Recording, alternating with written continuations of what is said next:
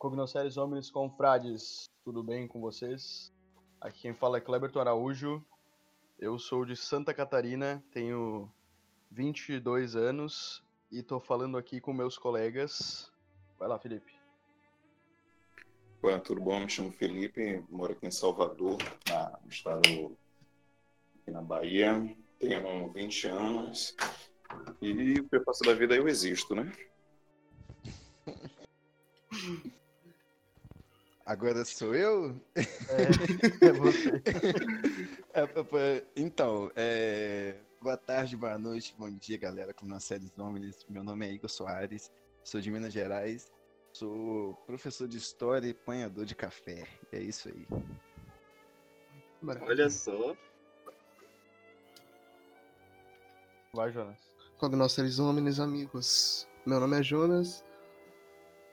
Não tenho muito o que falar, cara.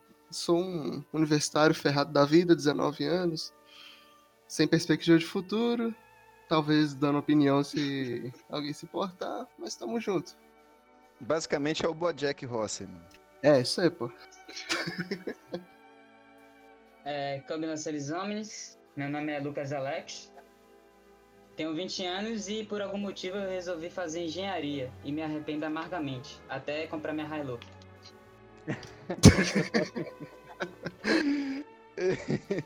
O sonho do cara é ser vaqueiro. Não, você, Não, é isso é- Agroboy. você quer falar de arrependimento para um professor de história nesse país. Nossa. Nossa, cara. Vai, Mone. Mas então, por falar em agroboy, é, eu me chamo Miguel Mone, eu sou daqui do estado de Goiás, é, moro no interior aqui da, do estado, numa cidadezinha chamada Rio Verde.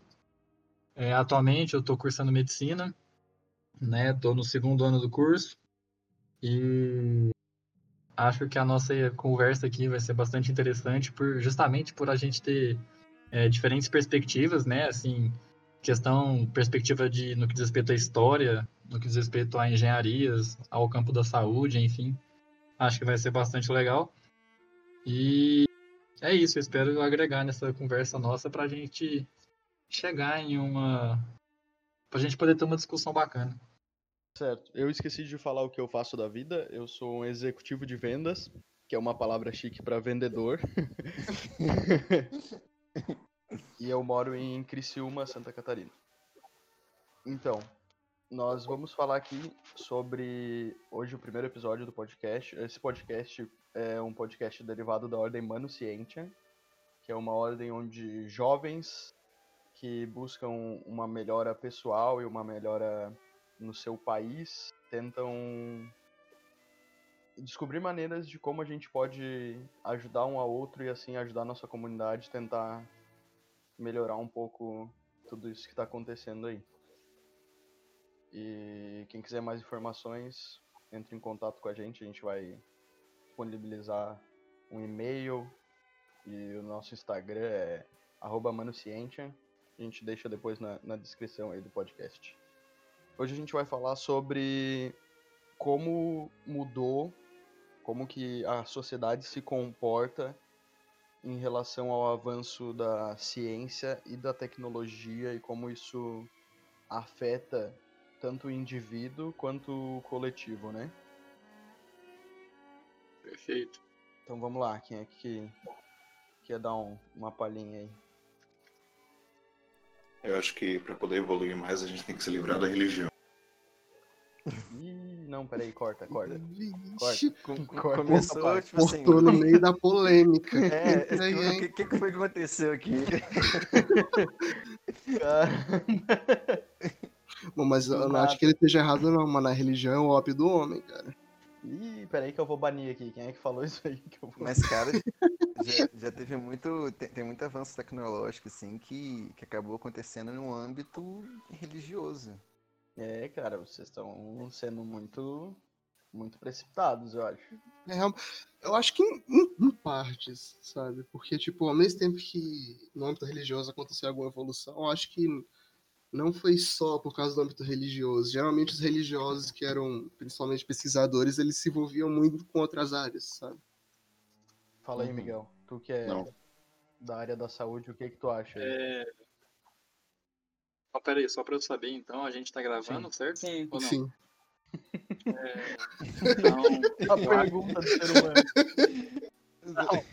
é porque eu acho interessante, é, eu achei interessante o ponto de vista, porque é, pode ser que ele tenha alguma coisa a acrescentar, né, assim, um, um ponto de vista diferente, mas é inegável, sim, que eu acho que por, pela influência que a Igreja Católica, né, ela sempre é, teve no, no mundo ocidental, é inerente que é, concomitantemente é, o avanço tecnológico, né, o técnico científico, né, o avanço prático, né, da realmente relação da técnica, a praxis, é, é realmente, é, vamos colocar assim, bem é, ligado, diretamente interligado com a igreja, né, tanto é que a gente pega as primeiras universidades, as, as primeiras universidades que surgiram na Europa, né, principalmente na Inglaterra, na França, na Alemanha, né, essas universidades elas foram criadas na época da Idade Média. Então, né, na época em que a gente tinha, né, que o pessoal chama de a Era das Trevas, né, assim, que a gente tinha aquela, aquele senhor feudal, aquele poder é, político ligado submisso, né, ao poder da Igreja, o poder da Igreja Católica. E, por exemplo, nessa época surgiram essas universidades, sendo que essas universidades elas eram compostas principalmente por é, é, profissionais, né, vamos colocar assim, por mestres da Igreja Católica. Né? E assim, tanto se a gente levar mais para o lado atual, vamos colocar assim, é, Gregor Mendel, por exemplo, né, o pai da genética, como a gente tem, é, ele era bispo, né? Ele era, ele morava em um monastério, ele era monge, na verdade, né? E ele foi responsável por é, iniciar esses avanços na genética que a gente tem hoje. E assim, esses são apenas alguns exemplos que a gente tem, é, dentre vários outros, de pessoas que estão relacionadas ao avanço tecnológico e o avanço científico estão ligadas com a igreja, né? Mas pode ser que é, o confrade acima tenha é, um, algo mais a acrescentar, né? No ponto de vista dele. Eu acredito que, que o Igor vai poder falar mais em relação a isso que tu disse, Moni, sobre a história da, dos, do avanço, né, do método científico, porque pelo que, que eu lembro, assim, antiga, pelo que eu lembro não porque eu não vivi naquela época, né, mas pelo que eu estudei, antigamente, assim, na, desde o início, desde que surgiu a, a sociedade e existiu a religião, todo, toda a questão de qualquer estudo, de qualquer coisa que fugisse do cotidiano, quem era responsável por isso sempre foi a igreja, né? Não, independente de qual igreja, mas sempre quem era os mais é, lúcidos, os mais é, estudados eram os religiosos. Então, sempre que fugia um pouco do cotidiano e, e alguém precisava saber de alguma coisa, ah, uma doença, alguma coisa, qualquer coisa relacionada a isso, ah, o que que acontece, por que que tal coisa acontece, a pessoa é, recorria à igreja, não só por uma explicação religiosa, mas também por uma explicação científica. Porque os, os padres, no caso, não, não eram só responsáveis por dar uma bênção, mas eles eram como se fossem os médicos da época, né? É, eu, eu pessoalmente, eu, eu discordo com essa ideia de, de ficar romantizando a Idade Média. Tem, tem muita gente que romantiza a Idade Média, aquele Desvult, esse, esse estereótipo, assim, fica romantizando, fala que as coisas eram bem melhores e tal, só que não, não era bem assim. Era uma vida muito, muito sofrida. E críticas em relação à atuação da Igreja Católica na Idade Média tem, e críticas válidas, principalmente em relação a, a, esses estudos, ao conhecimento, tudo, isso é uma coisa muito mais sectária, isso é uma coisa que o povo mesmo não, não, não tinha acesso entendeu? Só que aí, aí as pessoas vão falar, ah, só que é, como é que eles iam entender? As pessoas não sabiam ler e tal. Só que nem uma, uma, uma atitude para poder resolver, resolver esse problema, algo eficiente, não havia. Só que na questão já da ciência, aí houveram-se muitos avanços, porque hoje em dia a gente tem a gente tem a ideia de que ah, o cristão, o religioso, enfim, ele vai, ele vai simplesmente responder tudo falando, ah, foi Deus que criou, foi Deus que criou, beleza. Só que também existe outra mentalidade. Tipo assim, foi Deus que criou, Ou seja, tudo que, tudo que, que, que nos cerca é a natureza de Deus, então para a gente entender a natureza de Deus, a gente tem que estudar aquilo que nos cerca. Era justamente esse conhecimento que incentivava a estudar. Quando, quando é, a Igreja Católica assim, estudava os astros, por exemplo, era em nome assim, de entender a criação, de entender Deus. Eles vêm, é, é, é por exemplo, um mais um é igual a dois. A perfeição entre aspas, né? Porque eu sei que existem outros poréns aí. Um mais um é igual a dois. Mas a perfeição disso, a perfeição dessa conta matemática, para o cristão cientista, assim, reflete a perfeição de Deus. Então, né, aquilo ali, por refletir a perfeição de Deus, é um estímulo para ele estudar. Agora, esse tema que a gente está de uh, como a sociedade desfruta, se comporta diante dos avanços da humanidade, vocês acham que, assim, a, a, tecnologia vai avançando e tal, e o homem vai se separando cada vez mais dessa ideia de Deus, de, de religião. Quanto mais conforto a gente tiver, quanto mais tecnologia a gente tiver, quanto mais, quanto mais avançado assim, nós formos como sociedade, assim, a gente vai estar tá se afastando cada vez mais dessa ideia de Deus. Vocês acham isso ou não? Você discorda? Eu acho que, na verdade, esse, esse, seu último pensamento aí eu lancei assim de início assim porque eu achei um assunto interessante para iniciar o podcast. Mas sim porque desde eu não sou professor de história, claro, como eu, mas desde desde desde da, digamos assim, a era da escuridão do ser, do ser humano, muito do que poderia ser avançado em questão de ciência, em questão de física, em questão de química, foi barrado pela igreja, foi barrado pela religião. A gente veio de assim a gente saiu do escuro acendendo a primeira tocha e o ser humano ele tem essa necessidade de ter um farol sabe aquela necessidade assim de eu preciso significar a minha existência eu preciso significar o porquê eu tô aqui. E na medida que o ser humano vai avançando na medida que ele vai descobrindo coisas novas ele vai entendendo que essa necessidade que ele tinha de significar com algo maior algo que ele não pode compreender tanto que eu achei até um pouco presunçoso ah, quando, quando você fala assim, né, os católicos, a igreja, eles tentavam entender Deus, porque é, é, um, é um tema difícil, porque como você entende um ser que, segundo as próprias palavras dele, ele a lógica dele está acima de todos os humanos, entende? Então eu acho que na medida que a gente for avançando e a gente for se desapegando dessa construção que, que a nossa sociedade tem de que Deus é, é aquela, aquela fonte, ali, aquele poder, aquilo que gera tudo, com certeza os avanços vão ser maiores e a gente vai se desapegar mais desse sentido de religião. Cara, eu acho isso, tipo, muito interessante porque bate de frente com a ideia do niilismo, sabe? Porque enquanto tem gente que busca o sentido superior na vida, o niilista ele basicamente fala que a vida não faz sentido algum. Entendeu? Isso, isso volta de novo para a dualidade que o ser humano sempre tem. Sabe? Aquela dualidade básica, yin yang, homem-mulher, etc. Que, ao mesmo tempo que ele quer que exista uma força superior, ele também tenta assumir dentro de si, ele tenta aceitar dentro de si que pode, pode também haver a possibilidade que não exista nada, entendeu? Que a vida não tenha significado em si mesma. A, a questão da, da Igreja Católica, sim, a gente não pode deixar de reiterar que eles tiveram uma importância, como tanto o Mônio quanto o, o Igor falou, é, foram eles que foram responsáveis pelas primeiras universidades, eles foram os primeiros acadêmicos, por assim dizer.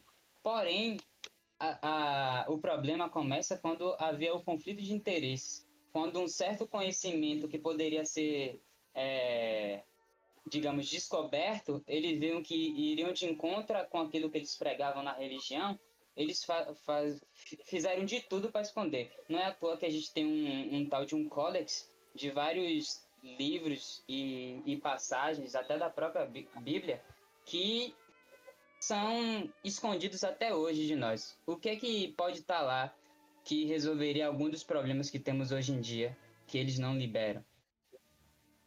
É verdade talvez algum conhecimento que fosse uma afronta, né, assim, ao conhecimento da igreja, né? Exato. Porque, na, na realidade, eu, eu enxergo dessa forma. Hoje nós vemos muito isso no país que a gente vive, no Brasil, quem, quem habita a, o topo da pirâmide, vamos colocar o, aquele gráfico de, de pirâmide de pessoas. Quem habita o topo da pirâmide, para ele é favorável que as pessoas que estão na média para base sejam pessoas desinformadas, sejam pessoas que, por terem objetivos simples na vida, eles vão ter, digamos assim, eles têm um produto e a moeda. Eles liberam o produto e liberam a moeda, só que a moeda é reduzida e o produto menos ainda. Porque aí, quando ele necessitar que aquela pessoa acredite no que ele está dizendo pelo pouco que ele liberou, e a pessoa vai se conformar com aquilo porque ela não tem um objetivo, sabe? Ah, o objetivo dela é sobreviver. Deixa eu, deixa eu entendeu? Entendi. Isso acontecia muito, porque para eles era melhor eles manterem o poder e a plebe, a plebe os, os cidadãos comuns, para eles não, não, não, não era favorável que eles adquirissem o conhecimento, questionassem o porquê. Porque, querendo ou não, religião também é política. E principalmente naquela época que a religião dominava tudo, o Deus era o, o político máximo. Ou seja, o plebeu ele não tinha, não tinha que ter conhecimento, porque quem dominava era a Igreja Católica que retia todo o conhecimento. E assim ela mantinha o poder.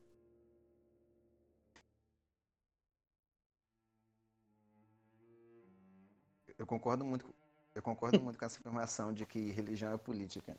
Eu acho que assim, espiritualidade é uma coisa pessoal, única, sabe? É aquilo que você vive.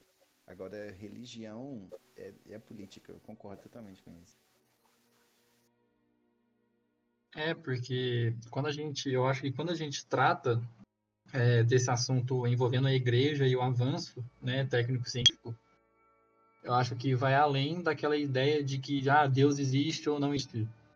Ou daquela associação de que, por exemplo, o cristão que vai levar ao progresso. Quando, na verdade, eu acho que, é, eu acredito que, no fundo de tudo, é, o importantíssimo papel que a igreja teve no desenvolvimento técnico-científico da humanidade, principalmente no que diz respeito é, a Idade Média, né, e até o início do século XIX, século XVIII, assim, né, é, se deve principalmente a isso que o Felipe comentou, né, porque a igreja sempre foi a detentora de poder e a detentora de conhecimento, né, os membros da igreja, clero e até a nobreza, porque a, a gente tem né, aquele padrão, é, aquela sociedade patriarcal, né, vamos colocar assim, formada justamente naquela pirâmide, né, onde a gente tem, por exemplo, escravos, acima dos escravos a gente tem é, os trabalhadores liberais, vamos colocar assim, né? Acima deles a gente tem os militares, acima dos militares os nobres e acima dos nobres o clero, acima do clero somente o rei, né? E às vezes isso se invertia ou às vezes estavam no mesmo patamar, mas enfim. É, devido a isso, né? Essa essa concentração de conhecimento na mão da igreja, na mão daquele clero e daquela nobreza, né, já que o clero e a nobreza eram intimamente é, interligados, né, vamos colocar assim, é, é, natural que a igreja tenha desempenhado esse papel importante no desenvolvimento. Entende? É natural porque é, eles eram as pessoas que, que sabiam latim, né? Eles eram as pessoas que sabiam ler, eram as pessoas que tinham é, acesso a uma educação, mesmo que mais primitiva, né? Então, na, na minha concepção, é natural que a igreja tenha tido esse essa relevância, vamos colocar assim, justamente por serem os detentores de conhecimento, entende? Mas vocês acreditam que se não existisse a religião, a humanidade estaria mais avançada do que está hoje? Eu, Eu acho, acho que... que estaria do mesmo jeito, sinceramente, porque. Do mesmo jeito? Sim. Se você for considerar a história do, do, ser humano, se você for comparar coisas que aconteceram e que poderiam acontecer, o ser humano ele sempre procura uma forma de se adaptar, ele sempre procura uma forma de dar a volta, entendeu? Então, mesmo que não fosse melhor ou pior do que está hoje, seria alguma coisa semelhante, entendeu? Talvez com as raízes culturais mais ou menos aprofundadas em algum sentido, é, talvez menos separação de classe, outra coisa, mas enfim, o ser humano ia dar um jeito, ele sempre dá. Eu acho que, apesar de, apesar de ser ateu, eu acho que a religião ela, é, ela foi muito importante para a humanidade, na verdade, porque ela foi sempre um divisor de águas. Hoje a gente vê coisas como relações monogâmicas. Você tinha citado o niilismo, quando Nietzsche fala lá no, no, primeiro capítulo da genealogia da moral sobre o bom e o ruim e o bom e o ruim. é, dependendo do ponto de vista, isso mudou depois da religião. Então ela foi muito importante como um divisor de águas para poder encaminhar. Mas eu acho que se não existisse essa religião que nós conhecemos hoje, com certeza existiria outra. Porém, eu acho que daqui para frente, para se ter um avanço maior, o desapego seria essencial. Eu acredito que já é muito diferente do que era antigamente. Na questão de o controle que a igreja, no caso, né, não importa qual igreja, mas o tamanho da importância na, na sociedade em si para esse tipo de avanço, eu acredito que seja muito diferente hoje em dia. Porque hoje a, tu, a religião que tu tem não interessa de nada para onde tu trabalha, porque tu faz. Antigamente era muito influente. Hoje eu já não vejo como sendo. Quer dizer, até certo nível, né? Porque ainda Sim. tem aquela galera meio radical. É, quando, quando, a gente fala em religião e a gente assim, testa nossas opiniões sobre isso, normalmente a gente já está falando assim sobre religiões que são universalistas, sobre religiões, sei lá, históricas, sobre religiões que, que, tiveram um papel assim de, de mudança na sociedade muito forte. Por exemplo, o cristianismo, né? Então, falando mais específico do, do catolicismo. Só que tem muito, principalmente hoje em dia, hoje em dia é uma parada mais moderna assim que eu vejo que está acontecendo. Tem muita gente se voltando assim para umas religiões, religião, umas religiões não, para uma espiritualidade mais oriental, sabe? A galera assim mexendo assim, lidando mais com yoga, com, com essas paradas assim, que, que já não já não é religião também, é espiritualidade, só que não, não influenciou tanta gente, não influencia tanta gente quanto, por exemplo, a Igreja Católica. Eu tô, eu tô é que, por exemplo. Isso, eu tô falando isso porque, enfim, religião não é só a Igreja Católica também, né? Sim, com certeza. É que, por exemplo, o, o que eu tô falando, eu tô me referindo ao, ao entre aspas, mundo livre, né? Porque uhum. não tem como considerar um avanço em questão de, de ciência, tecnologia, por exemplo, lá no Oriente Médio, onde a religião muçulmana Exato. é super extremista e controla 100% tudo que acontece. Então, tipo, isso lá não tem o que fazer. Os caras são assim uhum. e vai continuar assim, tá ligado?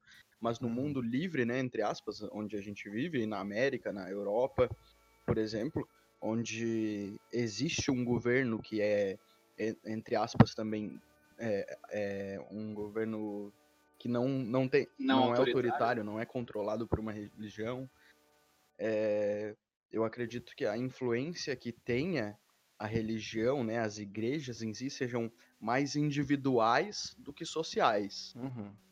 Porque a pessoa que, é, que vai à igreja, que tem a sua religião, ela age por ela mesma conforme o que ela acredita. Mas a, a religião em si não tem um controle sobre a sociedade. Tanto que tem, hoje em dia tão, tem muitas igrejas, cada um acredita em uma coisa. O, esse tradicionalismo que, que tem no, no islamismo, com os muçulmanos, etc., é menos, menos presente em países emergentes. A, a religião, assim, no geral, tem, tem um discurso bem humanista, no geral, todos, é claro. Mas Quase vocês todas. Acham que o, vocês acham que o futuro é humanista? Como é que vocês acham que, que, que a gente vai lidar assim, no futuro? Ou esse futuro pode ser até hoje, assim, com, com essa questão assim do, do, dos mais pobres, dos mais vulneráveis. Vocês acham que no futuro assim só vai ser pobre quem não quiser trabalhar, quem for vagabundo, com, com fome? Como não, é que cara, eu acho que classe social vai, vai sempre vai isso? existir. Classe social sempre vai existir, independente do que aconteça. Não, não existe utopia. É, isso é um fato. E a gente não vai conseguir chegar lá porque o ser humano é falho e o ser humano quer ser um melhor que o outro. Sim, até porque. Pode falar, pode falar. Até porque, independente de, de intelecto, de, de raciocínio lógico, nós não deixamos de ser animais e sabemos que é sempre a natureza é a sobrevivência do mais forte. Sim. A única diferença é que foi a gente que estipulou isso, que a sobrevivência do mais forte, pra gente hoje, ela deriva do dinheiro. Sim. Sim, justamente. A gente quer coisas, a gente busca coisas, entendeu? E não é só porque a gente pensa que quer, a gente sente que a gente quer aquilo, então a gente procura, às vezes, até maneiras exageradas de atingir aquilo. Por isso que eu sou muito a favor do satanismo em certo ponto. Eu tinha um preconceito com relação ao satanismo, porque eu não tinha muita noção do que era e julgava. Satanismo é só nome mesmo. O... Sim, Cara, o Lima realmente veio pra cancelarem o podcast no primeiro episódio já, né? Primeiro o cara fala que religião não presta, é o ópio do povo. Aí agora tá falando que adora Satã. E daí ó, já vai ser cancelado no primeiro já. Esse negócio de, de, de satanismo é aquilo que aqueles meninos que ouvem Iron Maiden gostam, né? Olha, eu já vou dizer que o, que o responsável por tudo isso aqui é o Miguel. Então,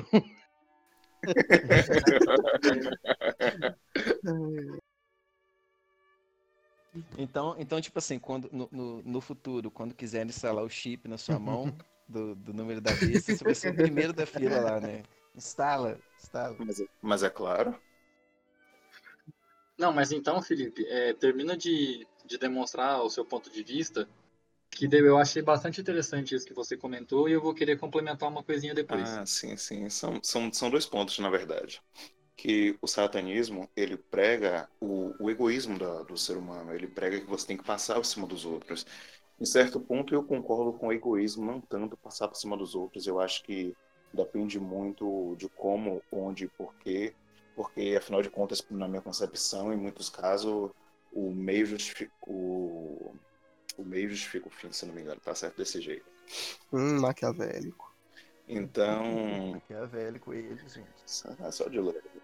E aí, e aí, e aí o, que é que, o que é que eu entendo, na verdade? Eu, eu acho que essa questão de que. Porque assim, nós somos frutos da religião. Todo mundo sabe que, é- que eu acho que 100% das, das nações ocidentais são formadas em cima da moral, é, moral grega, os direitos romanos. Não, a moral judaico-cristã, a filosofia grega e os direitos romanos. Ou seja, tudo que nós consideramos hoje como bom, ruim, certo, errado, como o que, é que a gente tem que fazer, deixar de fazer, muitas das coisas é a religião, eu gente. diria que Em específico, o 100% das cristianismo. coisas, cara. Não muitas. De tudo do que a gente Sim. considera ético e correto perante aos olhos tanto dos outros quanto da lei e, do, e de Deus, assim, né, né, religiosamente, acho que é 100% relacionado diretamente, assim, à religião. Mesmo hoje ela é muito influente. Sim, sim. Porque o medo de ser preso não é tão grande quanto o medo de morrer e ir pro inferno, tá ligado? Da cadeia tu sai, do inferno não. É, é até interessante é, analisar isso, porque você percebe que hoje a religião não é mais tão necessária quanto era antigamente. Porque você pega lá na Idade Média, por exemplo, você era um camponês fudido, você mal tinha o que comer por vezes, sabe? Chegava sua colheita, você tinha que dar metade pro senhor feudal, dependendo de, de onde você morasse, dependendo do, do que fosse chamado de imposto naquela época, né? E, tipo, uma das únicas coisas que você tinha pra fazer na vida era ir pra igreja, rezar, comer, dormir, transar, acabou, mano. Entendeu? hoje não, hoje nosso leque de opções, nosso leque, nosso desenvolvimento filosófico, sociofilosófico, inclusive, é muito maior. Eu acho que a gente afirmar que a gente não precisa mais de religião é um pouco complicado, porque, como vocês mesmos já comentaram, o mundo ocidental ele é pautado nesses três princípios, nesses três pilares, né? sendo que esses três pilares, moral cristã, eh, direito romano e filosofia grega, eles são interligados, vamos colocar assim. Então, eh, se um pilar ele começa a a se rachar, começa a ter algum problema e ele cai e os outros dois pilares caem junto, sabe? É muito complicado.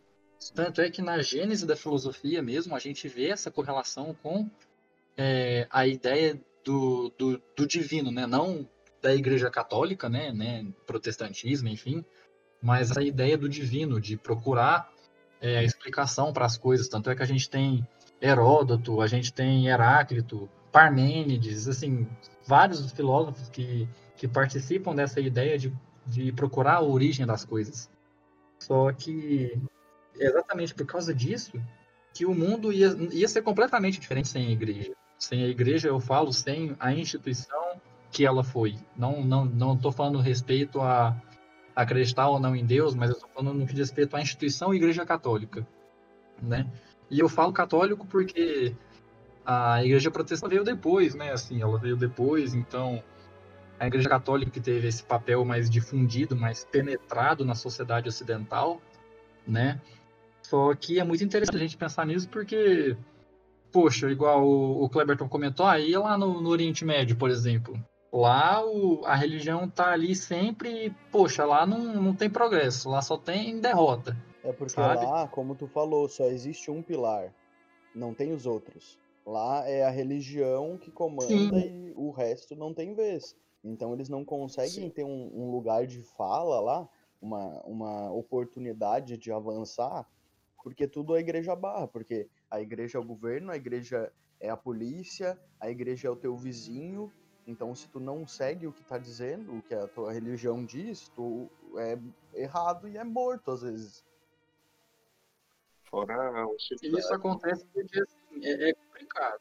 Porque você pega a, a, a história ocidental, a gente tem a igreja ascendendo juntamente com o poder do Estado Nacional, né? A gente tem o rei e o, e o papa crescendo, é, vamos colocar assim, na- em mesmas, nas mesmas proporções, né? Uma progressão, na mesma progressão, e chega num ponto, vamos pensar na Inglaterra, por exemplo, né? Henrique V, Henrique VIII, que o pessoal já começou a falar, não, agora eu vou começar a me colocar acima da igreja. O meu poder e o poder da igreja agora Era são isso que dizer, mesmo, duas coisas mesmo separadas. eles crescendo juntos e tendo uma ligação sempre muito forte, sempre foi muito bem separado a igreja e o Estado. Não era um negócio que era os dois juntos ali, claro, era uma, uma relação muito próxima, mas tinha diferença. Tanto que o, o rei tinha o mesmo poder que um papa, praticamente. Sim, porque no começo era aquela moeda de troca, Sim. vamos colocar assim, né?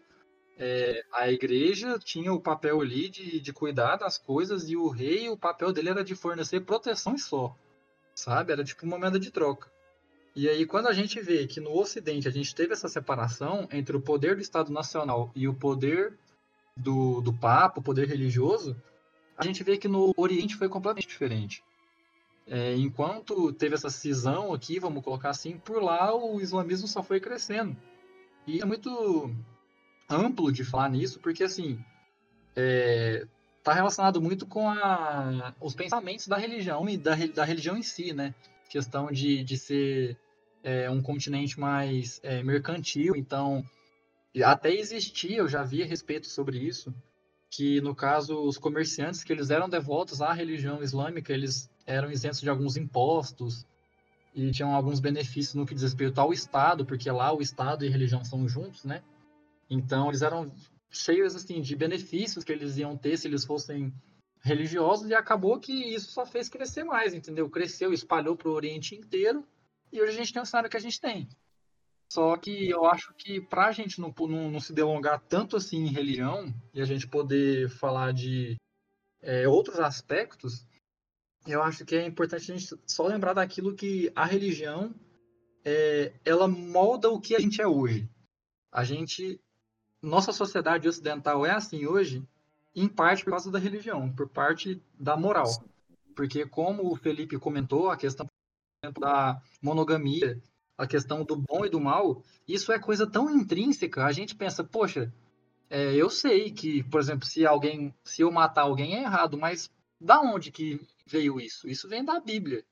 E isso é tão assim é, profundo na gente que a gente não, não para para pensar. Né, assim, é uma coisa nossa, parece que a gente nasceu com Sim. isso, entende? Eu não sou, não sou nenhum, É uma. É tão. não sou nenhum estudante religioso nem nada, mas uma coisa que eu percebo pelos meus conhecimentos, assim, é que se tu analisar a maior diferença que eu percebo entre a, a religião cristã, né, que usa a Bíblia ali, acredita em Jesus Cristo, Deus, enfim, a maior diferença entre a religião cristã e a religião muçulmana é que na religião muçulmana é uma devoção muito maior do que da religião cristã. Porque ah, a pessoa pode ser muito devota no cristianismo, mas a pessoa tem a sua vida, a pessoa não vive pra igreja. Você diz, você, você tá querendo dizer em outras palavras, menos hipocrisia? Não, não é nem hipocrisia, Claro não é nem hipocrisia, é menos extremismo, é menos. É menos assim. Viver pra religião, tá ligado? Porque lá, tipo, pelo que eu vejo, os caras têm. Ah, não, eu tenho uma hora que eu tenho que rezar, tem aquela hora de rezar. Não, eu tenho que fazer tal coisa de tal jeito, eu tenho que me vestir de tal jeito. Na religião cristã, já é muito mais. Muito mais liberal, entre aspas, o jeito que tu vive. Tu ali seguindo os mandamentos e seguindo ali o que tá na Bíblia, tu não precisa viver pra religião. Já eles moldam toda a vida deles em volta do que a religião diz. Por isso que eu acho que seja um problema de não conseguir evoluir.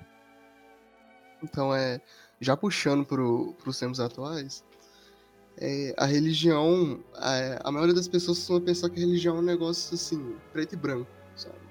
Religião é branco, todo o resto é preto. Entendeu? Só que não é bem assim. Um, não só a religião, o mundo inteiro funciona de uma forma mais acinzentada, sabe? Enquanto você tem pessoas. A gente não tá lá e... pra ver, né? A gente não sabe como é que é. É, exatamente. Enquanto tem pessoas e nações inteiras que se beneficiam da religião, que tipo, religião é um pilar de desenvolvimentos socioeconômico-culturais incríveis, também tem um lado ruim, entendeu?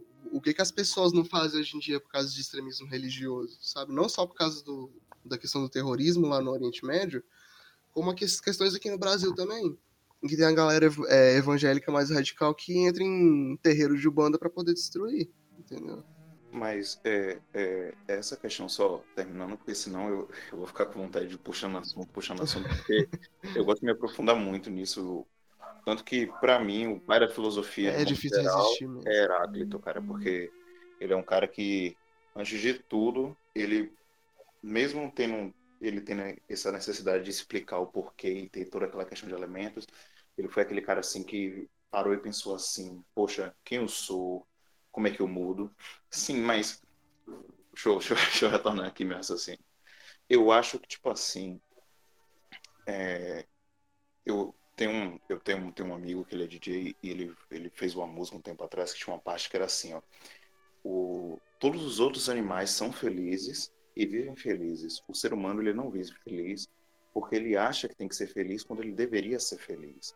A questão é o seguinte: o ser humano por si só ele já é mal. Eu acho que o que acontece muito no, no Oriente Médio é o ser humano sendo ser humano, sendo um animal e só justificando as atrocidades que ele causa com base na religião, porque é o que já está ali para ele, é o que, entre aspas, motiva ele, porém isso já nasce dele, entende? Vamos, vamos sair um pouco agora do, do teor religioso isso.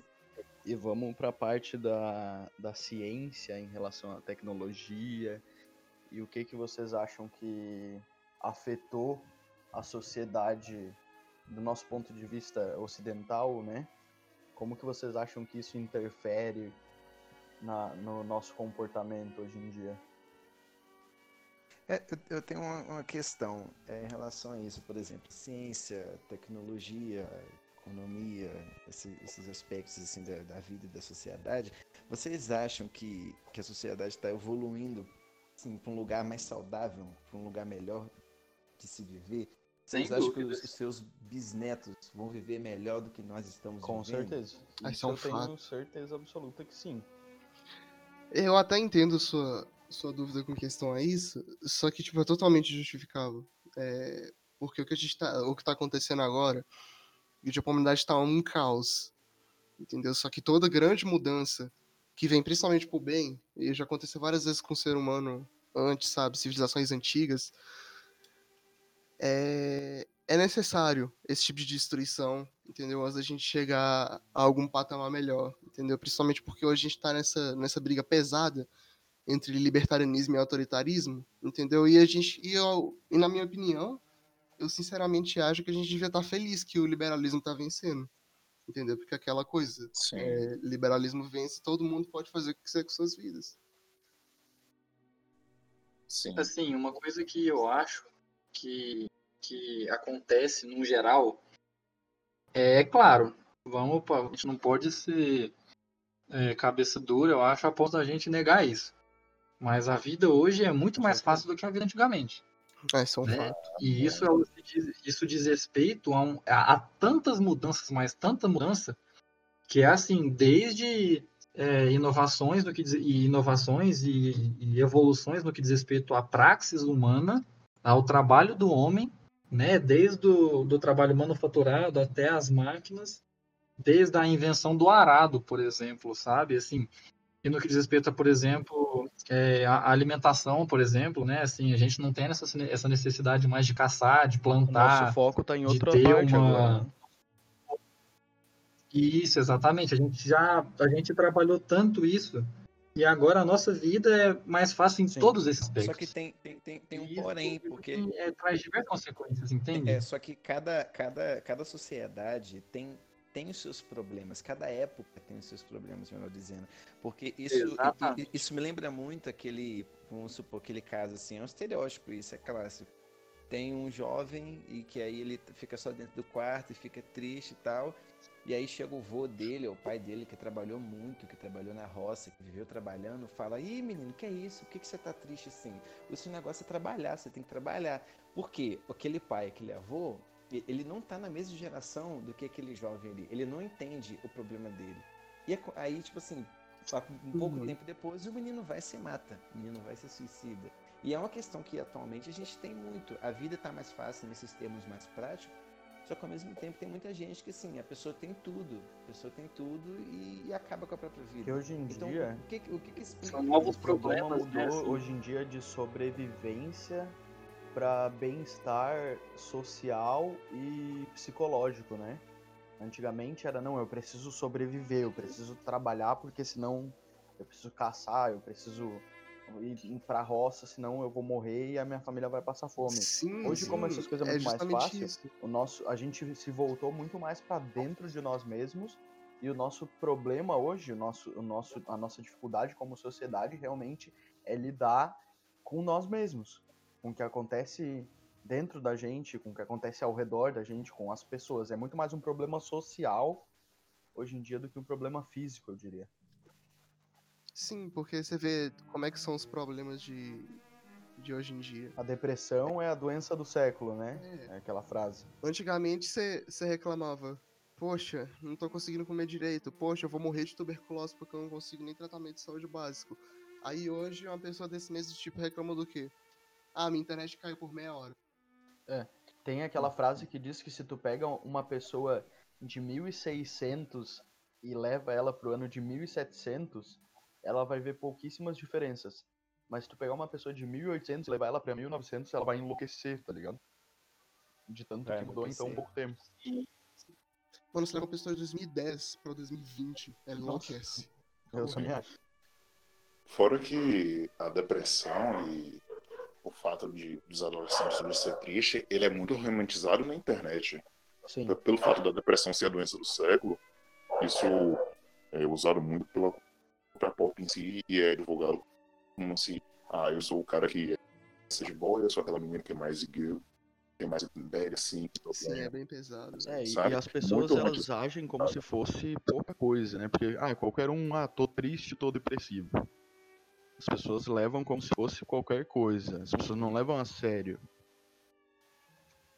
Qu- Quanto a essa parada da- gente, assim, é dessa pergunta que eu fiz, se a gente vai ser mais. se as pessoas serão mais felizes, se a vida vai ser melhor no futuro, eu, eu acho um pouco complicado responder assim com tão certeza, assim, tipo assim, sim, igual vocês falaram, porque tem, tem algumas questões complicado. Por exemplo, tem estudos, exi- existem estudos que já relacionam o uso da, da, da internet com ansiedade, por exemplo. Hoje em dia tem muitas crianças, se não a maioria, ela já nasce com o celular na mão. O menino tá fazendo bagunça lá e tal, o pai, ele resolve isso como? Da forma mais fácil, ele tem que trabalhar, ele tem que resolver a vida dele. Ele bota o celular na mão da criança e manda ela assistir Lucas Neto, manda ela assistir tutorial de Minecraft, uns negócios assim. Só que essas crianças que já nascem hoje com o celular na mão, isso é muito, isso é muito recente, extremamente recente. A gente não sabe qual que vai ser o efeito disso na, na vida adulta delas, na, na juventude delas. A gente não Porque sabe se- nem como reagir a isso ainda. Porque se hoje em dia a gente, sei lá, que, que já tem assim, já, já tem uma personalidade um pouco mais formada, tem gente que, que não consegue assim ficar sem olhar o Instagram, por exemplo. Olha no Instagram, aí apaga a tela do celular. Daí a pouco, dois minutos depois, esquece que acabou de ir lá e olha de novo. É uma, o o mundo moderno hoje, ele parece que exige uma fome de notícias, uma fome de novidade, querendo saber tudo, tudo que está acontecendo, o que, que a outra pessoa está fazendo e tal. E a criança que, que já, assim, na primeira infância já está tendo contato com isso, a gente não sabe como que isso vai influenciar a cabeça dela daqui para frente. Isso não é uma criança ou outra, é uma geração inteira. Então a gente não sabe o, o, que que isso, como elas vão reagir a isso, a esse estímulo assim que vem desde criança mexer com tecnologia. A gente conhece tecnologia depois, sei lá, dos nossos 12, 13 anos, a menos falando em relação a mim. É, na minha infância não, não sabia o que era um computador. Eu, eu pessoalmente, né? E outras pessoas que sabiam também não tinham o mesmo contato que as crianças hoje têm. Então é uma coisa assim que eu acho meio preocupante, sabe? Eu acho que é importante a gente fazer a estabelecer a diferença entre viver bem e viver feliz, infelizmente. Porque na minha concepção, uma pessoa que é feliz não vive bem e uma pessoa que vive bem não necessariamente é feliz. Né? Assim, apesar de existir esse estigma de que ah, eu tô feliz, então eu tô bem, ou eu tô feliz, eu tô bem, então eu tô feliz, né? Eu acho que é justamente a sociedade provou isso, sabe? O avanço provou isso, porque hoje, igual você mesmo comentou, né, a gente não faz tudo daqui de casa, sabe? Daqui da mesa do escritório né? Eu estou aqui em um estado, estou conversando com vocês de outro lugar completamente longe. É, a gente está fazendo aula, né? Estamos tendo aulas aqui das nossas universidades pelo computador.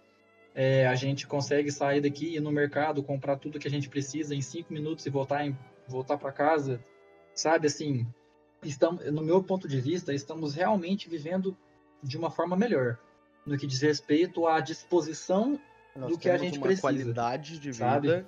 Que jamais existiu. Isso, exatamente. E aí, se a gente pensar em felicidade, aí é um pouco complicado, porque eu vejo que quanto mais opções a gente tem, mais são as nossas chances de não é alcançar a felicidade. A felicidade também é muito relativa. Porque sim, porque assim, eu, eu tô partindo daquele conceito que eu acho mais interessante, eu não me lembro qual é o filósofo em específico que diz isso, mas um deles, desses filósofos gregos da era clássica, diz que a felicidade ela é a busca, é uma busca eterna, né? A felicidade é uma busca eterna pela verdade.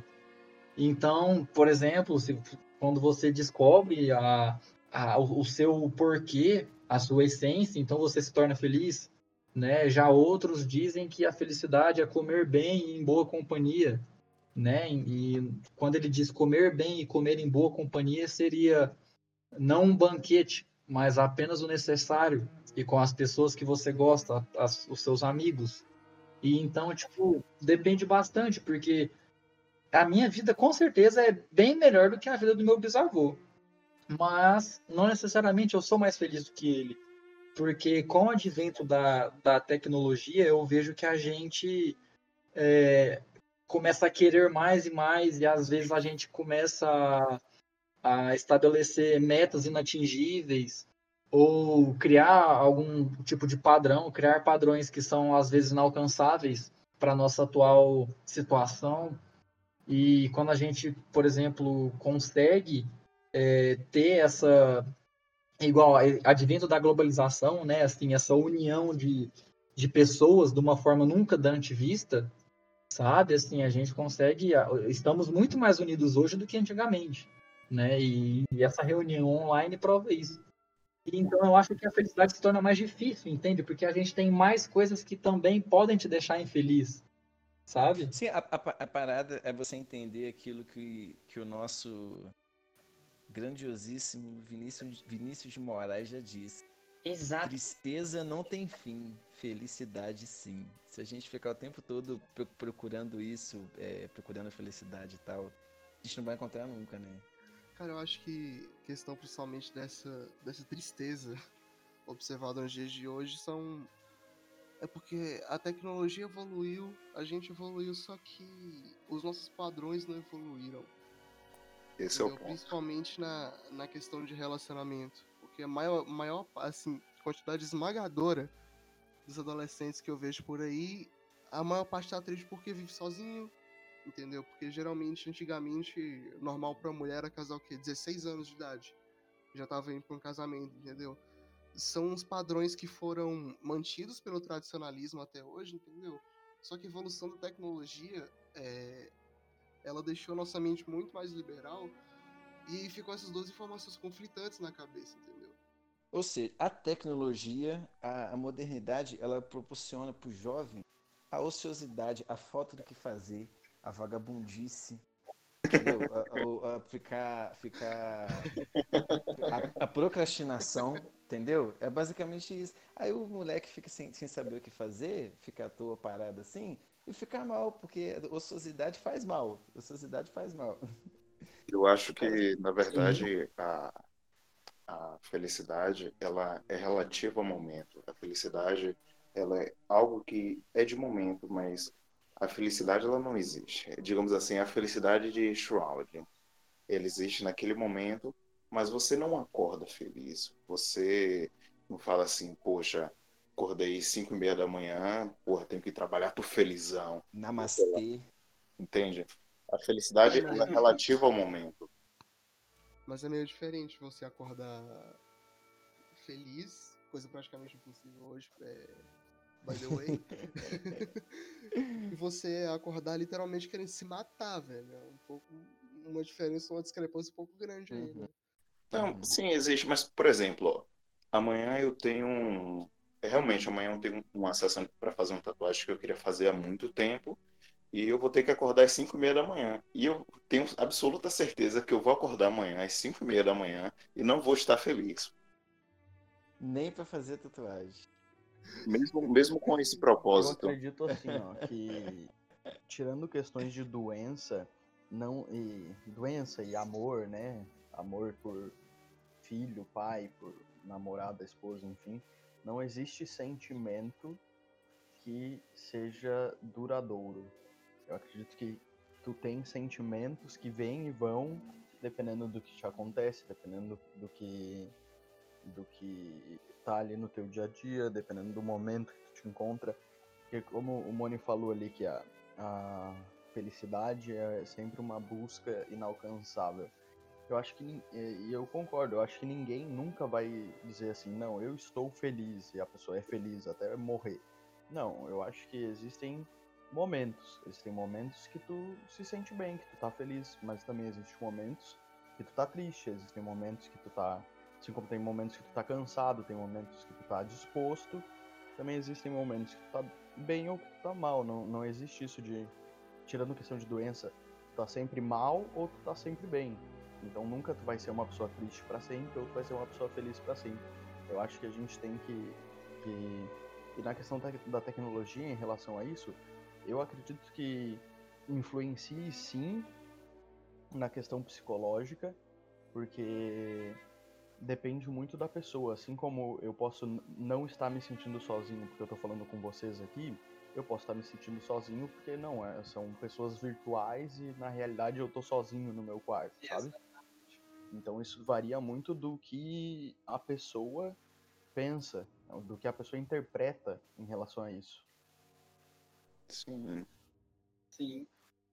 E, eu, eu, é bem isso que você comentou mesmo, né? Assim, existem vertentes filosóficas que dizem que a, a, a felicidade ela não é Constante. um estado é, permanente, é um estado é, mais, vamos colocar assim, temporário. Você não é Exato. é feliz, você está feliz.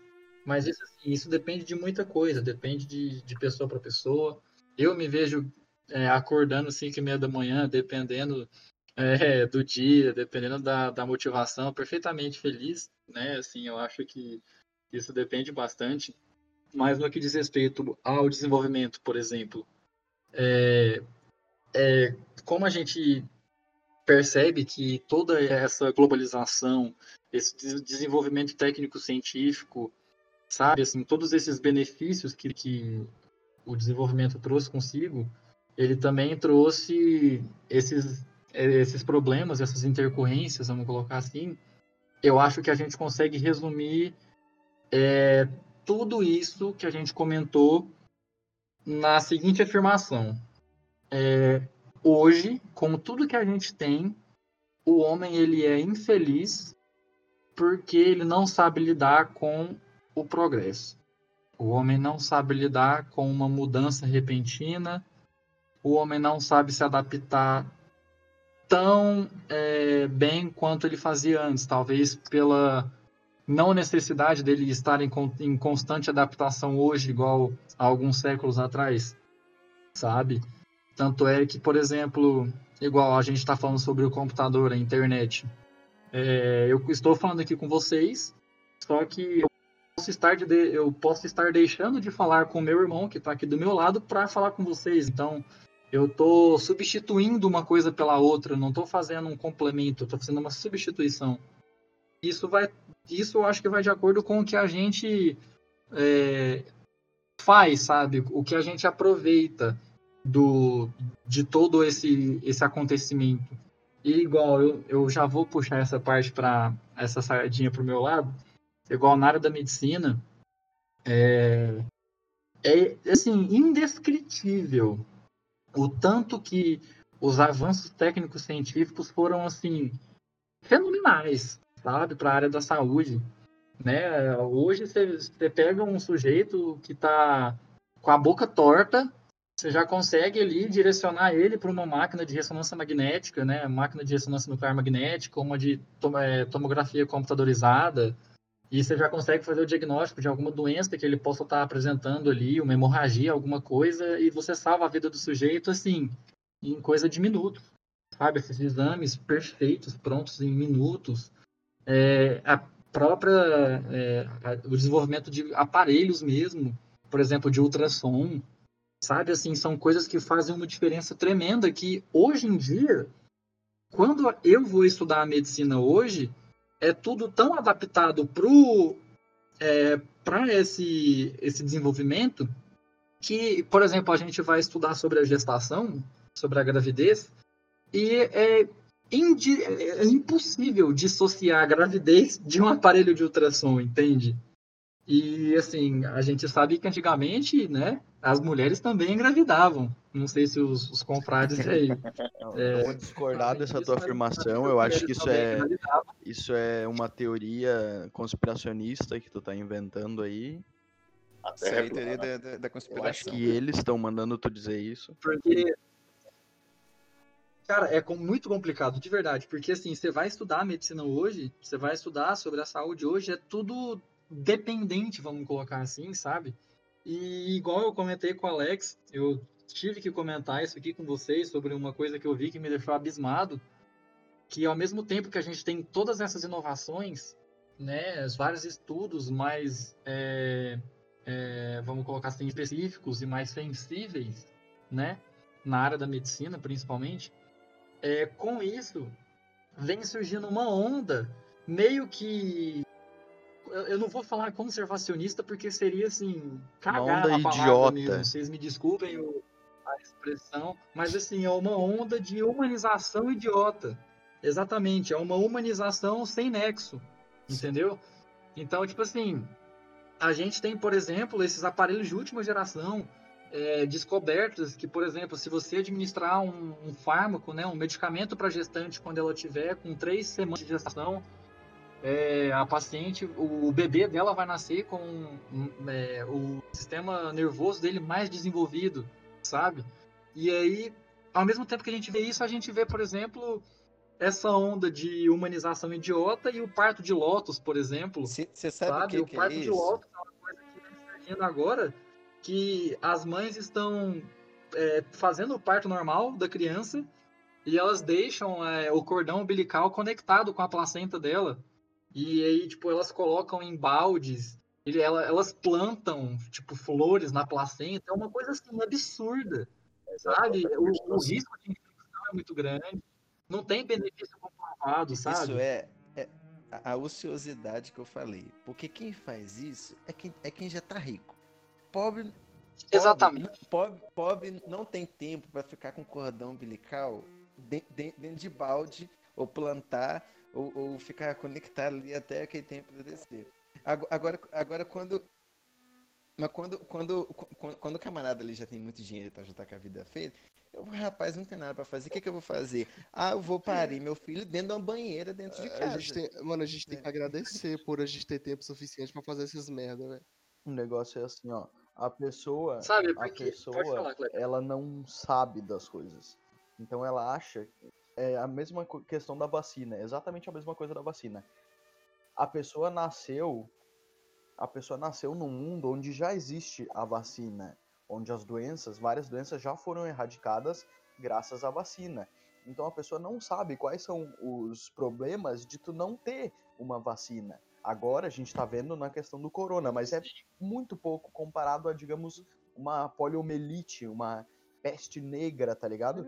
Esse povo nunca Uma experimentou um gripe- sarampo, gripe- uma gripe tuberculose. espanhola. Aí, tipo, os caras não sabem o que, que é tu passar por isso. Essa é a mesma questão. A pessoa, ela acha que é desnecessário uma coisa porque ela nasceu num mundo onde já é diferente. Ela não, não vê como é que, como Sim, é que já é fácil. Ela acha, ah, não, eu vou fazer desse jeito aqui porque dá pra fazer, porque não tem problema nenhum. Até gerar uma complicação, tá ligado? Sim. E isso que o, eu acho que foi o confrade Jonas que comentou mesmo sobre ah, essas pessoas fazem isso porque elas têm tempo. É verdade.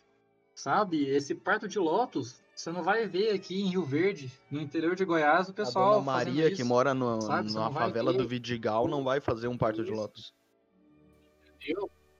Esse, essa coisa, essa, essa humanização idiota é coisa de país europeu, rico, sabe? Assim, é coisa de, de países que estão extremamente avançados em nível tecnológico, em nível de, de técnicas mesmo, de conhecimento científico, e acaba que eles estão tentando é, fazer. criar um problema, Arrumar o que fazer. É que o negócio é que uma mãe que depois de ganhar o filho, que vai ter que voltar pro trabalho, não tem como fazer um negócio desse. Exatamente. Vo- vo- vo- Você vê o parto humanizado dentro da banheira, no apartamento lá na Europa e tal. Vê se você vê parto, parto humanizado dentro da caixa d'água na laje da favela. Você não vai ver parto humanizado. Não, Você não vê parto humanizado dentro do É de uma- de índio, mano. Não existe isso. Você não vai ver. Quer parto mais humanizado que o parto de índio? É, é, tem isso, tem esse É, porém. verdade. mano. Eu tenho até uma pergunta com relação a isso pra vocês. Eu tava, tava refletindo. Eu não sei se foi sensacionalismo ou se isso realmente aconteceu. Eu não me aprofundei, já tem cerca de acho que um ano que eu vi essa notícia. De um médico russo que ele estava tentando fazer um transplante de cabeça de um corpo para o outro, tentando ligar os tendões e tudo mais, para ver se pelo menos o corpo morria. É isso. E pelo que eu soube depois, esse médico, não sei se ele foi processado, se ele foi preso, condenado, mas é aí que entra a pergunta. Você não acha que a OMS, a ONU, esse, essa questão do humanismo que nasce dessa, desses dois órgãos, ela, eles acabam atrapalhando o avanço por, por essa questão assim de falar, não, tem certos tipos de experimentos e remédios e coisas que a gente pode fazer, por exemplo, a, a esqueci o nome, mas faz parte da biologia que o, o Mônio até citou sobre é, fazer com que a criança nasça mais saudável, mas também tem aquela parte de mexer no gene da criança, mas vai deixar ela mais saudável, vai deixar ela melhor. Mas essas duas organizações, elas meio que seguram isso tudo e não deixa ter porque ah, vai ser desumano. Existe, existe uma diferença entre o cara tentar fazer algo para evoluir a medicina. Por exemplo, esse que tu falou da- do transplante de cabeça. O cara não tava fazendo porque ele acordou e pensou, hum, vou fazer um transplante de cabeça. Não. Ele tava tentando fazer algo que evoluísse o que a gente conhece sobre medicina. A questão ali do- de tu mexer no gene da criança é para às vezes tu evitar uma doença congênita. E é muito diferente, e eu, eu concordo com isso que tu falou, de que a OMS, a ONU, elas barram esse tipo de coisa pela questão da humanização, mas aí eles permitem isso que o Moni falou, desse parto de lotus e essas coisas, sendo que é muito, é um nível extremamente horrível tu fazer um negócio desse, tu sujeitar a- uma criança a isso, isso sim é desumano. Aí isso que eu vejo, sabe? Eles fecham os olhos para algumas coisas e querem criticar outras, sendo que, ao meu ver, umas coisas são muito piores que as outras, né? Nessa relação aí. Esse parto de Lotus é uma É. coisa ridícula, cara. Não tem outra palavra para descrever. Sim, mano, eu acho que Fora isso é bem isso, né? relativo, velho. Fala, Lucas. Pode falar, galera. OMS é sigla pra omissa. Nossa senhora. Hoje é só Beleza. polêmica, né? Mano. Mas o que eu acho disso é que isso é, é relativo pra caramba, porque ao mesmo tempo que você querer fazer um transplante de cabeça num ser humano pode parecer uma prática antiética, você tem que ver que tem a liberdade individual, não só do médico, mas dos pacientes também. Entendeu? Tanto da família que ia doar o corpo do cara que teve morte cerebral, tanto do cara que, que ele tinha o corpo atrofiado e a cabeça boa, entendeu? Que queria fazer o transplante, entendeu? Fora a liberdade dessas pessoas com essa decisão que somaram para essa tentativa ser possível. E na verdade, isso vai muito além de. Na medicina, a gente tem muitos, vamos colocar assim, protocolos. Temos diversos protocolos, diversas normas de conduta, normas de condutas no que diz respeito à ética, a procedimentos, né, a terapia. E aí, por exemplo, é, um desses aí tão extremo, por exemplo, né? Não sei quais foram as condições, mas eu, eu acho que não foi morte encefálica, porque quando a gente abre um protocolo de morte encefálica, o paciente que é doador de órgãos, ele é automaticamente descartado. Só que, assim, é, é muito complexo, porque a gente vê que a ciência, conforme ela avança, e ela vai trazendo todos esses benefícios, essas condições a mais, ela também vem sendo mais limitada conforme ela avança, ela vem sendo mais é, circuncisada, vamos colocar assim, porque, como por exemplo, é, vamos pensar na época do nazismo, é um tema bastante delicado a gente pensar isso, mas eu quero deixar o debate aqui para vocês. É sobre um livro, um livro de anatomia. E esse livro de anatomia é um livro de anatomia cirúrgica que ele foi é, to, é, ele é considerado o livro mais bem feito de anatomia até hoje. Ele é considerado o livro que retrata perfeitamente o corpo humano e todas as suas partes, sabe? É considerado assim a obra-prima da medicina no que diz respeito a, a realmente retratar o corpo humano anatomicamente falando. Esse livro foi escrito por um médico, por dois médicos alemães, mas acontece que esses as peças anatômicas que eles usavam, né, eles o, o corpo das pessoas que eles dissecavam para desenhar, né, e para estudar mesmo eram de judeus mortos no Holocausto. Então você pensa, poxa, é um absurdo isso, sabe? É realmente é, é nazismo, né? Assim, é falta de ética o cara fazer isso é, com essa população.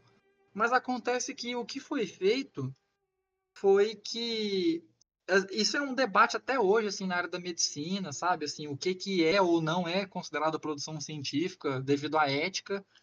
E acaba que esse livro ele foi proibido de ser vendido. É, ele não circula mais. E assim, na verdade você até consegue achar tipo um ou outro exemplar na internet procurando muito a fundo. E um exemplar que eu encontrei uma vez, é, na, na, época que eu descobri sobre esse livro, que eu quis saber mais sobre a história dele e tudo, era um, de, um, de um cara na Europa que estava vendendo Nossa. a 5 mil euros o livro, entende? Então, tipo Nossa. tipo assim, a ciência vai, vai evoluindo, a, o conhecimento vai evoluindo e assim, acabam surgindo outros debates que, que, que vão servir para limitar ou não limitar, né, de acordo com os termos, essa, esse avanço. Então, por exemplo, poxa, o cara fez a melhor obra de anatomia do mundo. Será que vale a pena descartar o livro?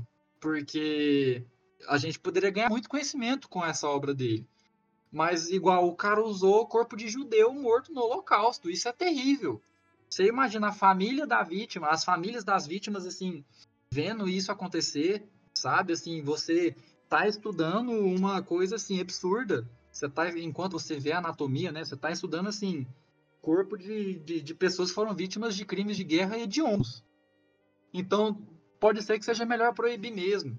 E aí cria esse debate, entendeu? Por exemplo, ah, hoje na medicina a gente tem a capacidade de criar vida sabe? Assim, em centros de, de medicina, assim, a níveis mundiais de tecnologia de ponta, a gente consegue criar vida. Não criar vida no sentido de, tipo, ah, vou criar uma pessoa e pronto, sabe? Chá de pim, pim, pim, criar uma pessoa. um braço inteiro, velho. Não, isso aí é o mínimo, sabe? Assim, transplante de braço, essas coisas acontecem, assim, rotineiramente, sabe? É, é padrão. Mas assim, eu tô falando de realmente criar vida. E isso é bom? É bom, mas ao mesmo tempo isso é ruim. Porque isso coloca alguns valores da sociedade em xeque, entendeu? Tipo, poxa, o que que me impede então de eu começar uma eugenia? Porque, por exemplo, quando você pega um, por exemplo, uma mulher que vai fazer uma uma fertilização in vitro, né, não consegue engravidar normalmente, a gente vai, pega e faz uma fertilização in vitro da mulher, né? Pega o óvulo, espermatozoide de pessoas que estão doando, né? Por que, que eu não posso então é, criar uma pessoa do jeito que eu quero? Eu quero ter um filho loiro, dos olhos azuis, que vai ter 1,90m, que vai depois ganhar 10 mil por mês no estágio, entendeu? Tipo assim, é, é uma coisa que, que vai acontecendo, uma coisa vai levando a outra e a gente começa a ficar com o pé atrás e fala, não, acho que agora a gente tem que dar uma diminuída. Entendeu? Eu, eu, quero ter um filho que vai, que vai ser clarinho, de olho azul, branco, claro, vai ganhar 10 mil reais de estágio e vai ter um parto humanizado. A mulher dele vai ter um parto é. humanizado. É, na medicina você consegue escolher isso. Só que você não pode, porque você estaria sendo eugenia. Seria eugenia. Uhum. Tanto é que teve uma, um país, eu não lembro se foi a Suécia, a Noruega, que teve um ano que foi considerado o único país livre de síndrome de Down. Aí eu lembro que na época que eu, que eu li essa notícia, eu peguei e falei, hum. caramba, o que, que eles fizeram? Inventaram algum tipo de, que que será de cura, alguma coisa? Não, eles abortaram mas, mas as pessoas, entende? Tipo, que os caras pegavam genes que, causa, que, que seriam responsáveis por síndrome de Down, autismo, e proporiam retirar esses genes, só que isso foi impedido por causa dessa questão de, da eugenia? Mas aí eu já sou contra, tá ligado? Sim, exatamente. Se tu consegue ver que a criança vai ter um problema congênito, já quando a criança tá na barriga da mãe e tu tem a possibilidade de reverter isso, eu acho burrice tu não fazer. Possibilidade de tirar uma vida de sofrimento de cima de Exato. Sim. Isso, isso é relativo. Assim, aqui a gente já vai entrar em, em assunto bem específico, né? Então é complicado, porque a, não tem como se reverter o quadro, entendeu? Também tem, tem um caso pessoal, eu posso colocar nisso, é o meu mesmo, que meu pai biológico, ele tem uma doença que se chama olho preguiçoso, que o, faz todo o contexto com esse Nossa senhora. Ele... Uma parte de aí. o, o cérebro dele entende que ele só tem um olho esquerdo e ignora o olho direito. E isso vai gerando miopia, hipermetropia, astigmatismo. E eu e isso é uma doença que é genética, ela passa pelo gene. E já tinha, eu já, minha mãe já tinha quase certeza que eu ia ter esse problema e eu tenho esse problema. E eu fiz tratamento durante boa parte da infância. E ainda assim, se eu não me engano, aqui no estado da Bahia, comigo, com pessoas que conseguiram reverter esse problema com tratamento, contando comigo, são duas Nossa. pessoas. Então, você Nossa. entende que se você pudesse ali desde o início, pô, aquela criança já tem aquela predisposição a tal, tal, tal problema, tal doença, a gente pode chegar, pode mexer, e isso vai ser muito melhor para a vida da criança. Sim, eu acho que eles querem Sim. consertar isso, mano. Só que vai ser aquela questão. Como é que você garante que uma pessoa que quer consertar a síndrome de Down não vai querer mexer um pouquinho ali pra botar um olho azul, pra botar uma pele branca, talvez um cabelinho loiro?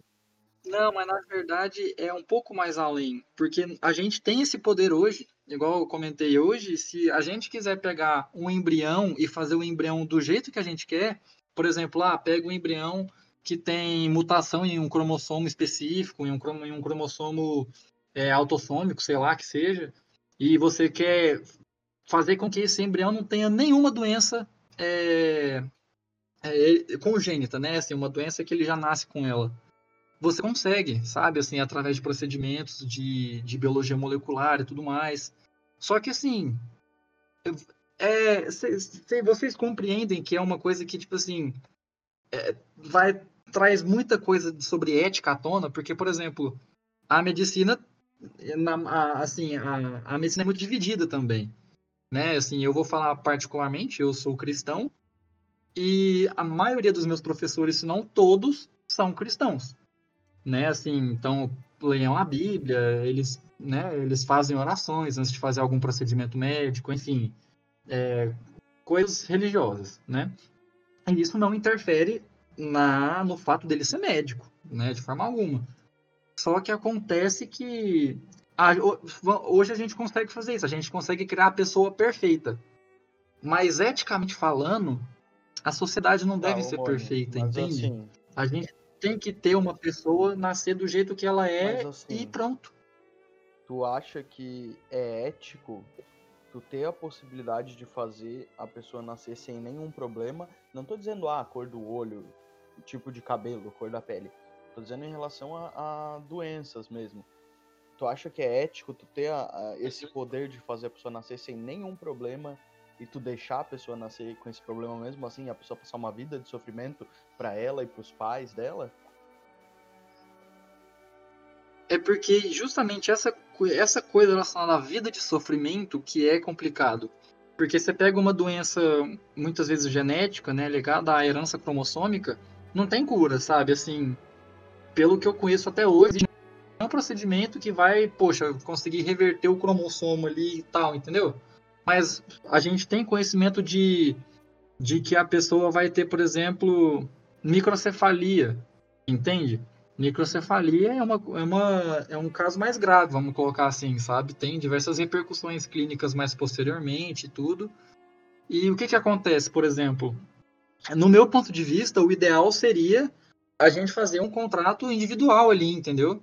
A gente pega e fala, ó, ó, pai ou mãe, o seu filho vai nascer com isso, isso e isso, e se você quiser, se você concordar, a gente pode tentar reverter o quadro como uma consequência diversa, seu filho pode não nascer, você pode abortar.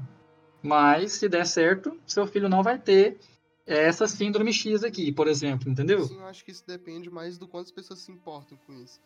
Porque, tipo, se o ser humano consegue literalmente É. cultivar carne, cara. Entendeu? Só que o ser humano não cultiva outro ser humano porque ele se importa com o que a sociedade pensa sobre isso. Exatamente. E não só a sociedade, mas instituições regulamentadoras, entendeu? A gente tem o Conselho Federal da Medicina que vive falando não pode fazer isso, não pode fazer aquilo, entendeu? Então, tipo assim, na minha área, né, depois eu quero saber como é que é na área de vocês, esses avanços tecnológicos e esse progresso, ele tá sendo, tipo assim, muito bom, traz coisas excelentes, como consequência dessas coisas excelentes, a gente vem um, a gente percebe um aumento dessas pessoas que são idiotas, vamos colocar assim, e começam com essa coisa de parto de lótus, começa com essa coisa de querer comer placenta, né? Tinham gente. mulheres que estavam querendo comer a placenta A- a também. pró- E aí, assim, pode A falar. própria a literatura já, já, já trabalhou com isso, com essa questão de um, um avanço tecnológico ao ponto de você poder é, escolher assim se a criança, como a criança vai vir, ela vai vir perfeitinha, isso e aquilo. Eu não sei se vocês já leram O Admirável Mundo Novo, do, do, do Huxley. Ele, ele trata justamente disso. E assim, a gente pensando parece ser uma coisa muito legal, perfeita. Nossa, vai estar todo mundo feliz, isso, aquilo. Só que quando, quando você lê, é claro que não exatamente é o que vai acontecer, né? Mas a literatura trabalha justamente uma com isso, com, distopia, com o né? imaginário.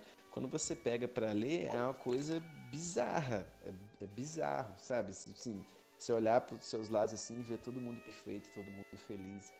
É uma coisa muito, muito esquisita, muito bizarra. Eu não sei se vocês já leram, né? E aí a gente vê essas Novo. consequências assim diversas. Mas né? se, você, É se vocês não tiverem lido, eu indico muito. É um livro muito bom, realmente. Eu gosto bastante.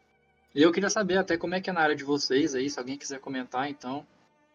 Por, por exemplo, imagina um, um- Isso tem no, no, no Admirável Mundo Novo.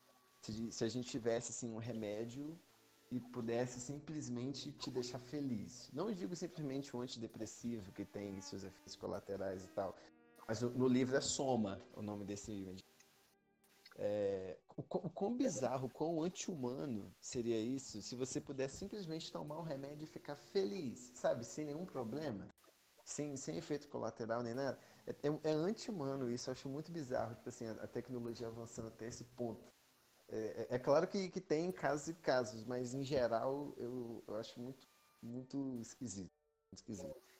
Agora, quanto à sua pergunta, Moni, de como é na, na, na sua área, é, para mim, que assim, que sou da de história e de apanhar café, como eu falei, o, o, o que eu tenho para falar, para trabalhar em cima disso, acho que seria mais relacionado até à literatura mesmo, que é o que eu comentei aqui, em relação ao Huxley, esse tipo de coisa.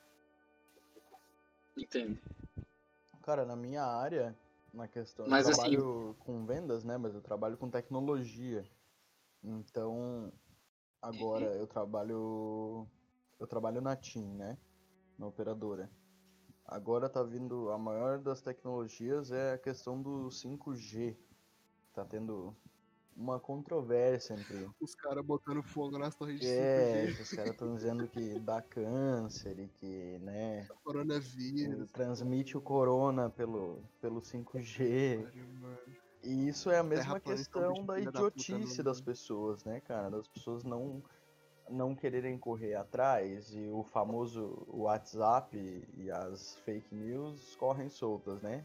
Aí a pessoa que é um pouco mais famoso leiga, zap zap. a pessoa que é um pouco mais leiga, ela já acredita e já acha que é errado.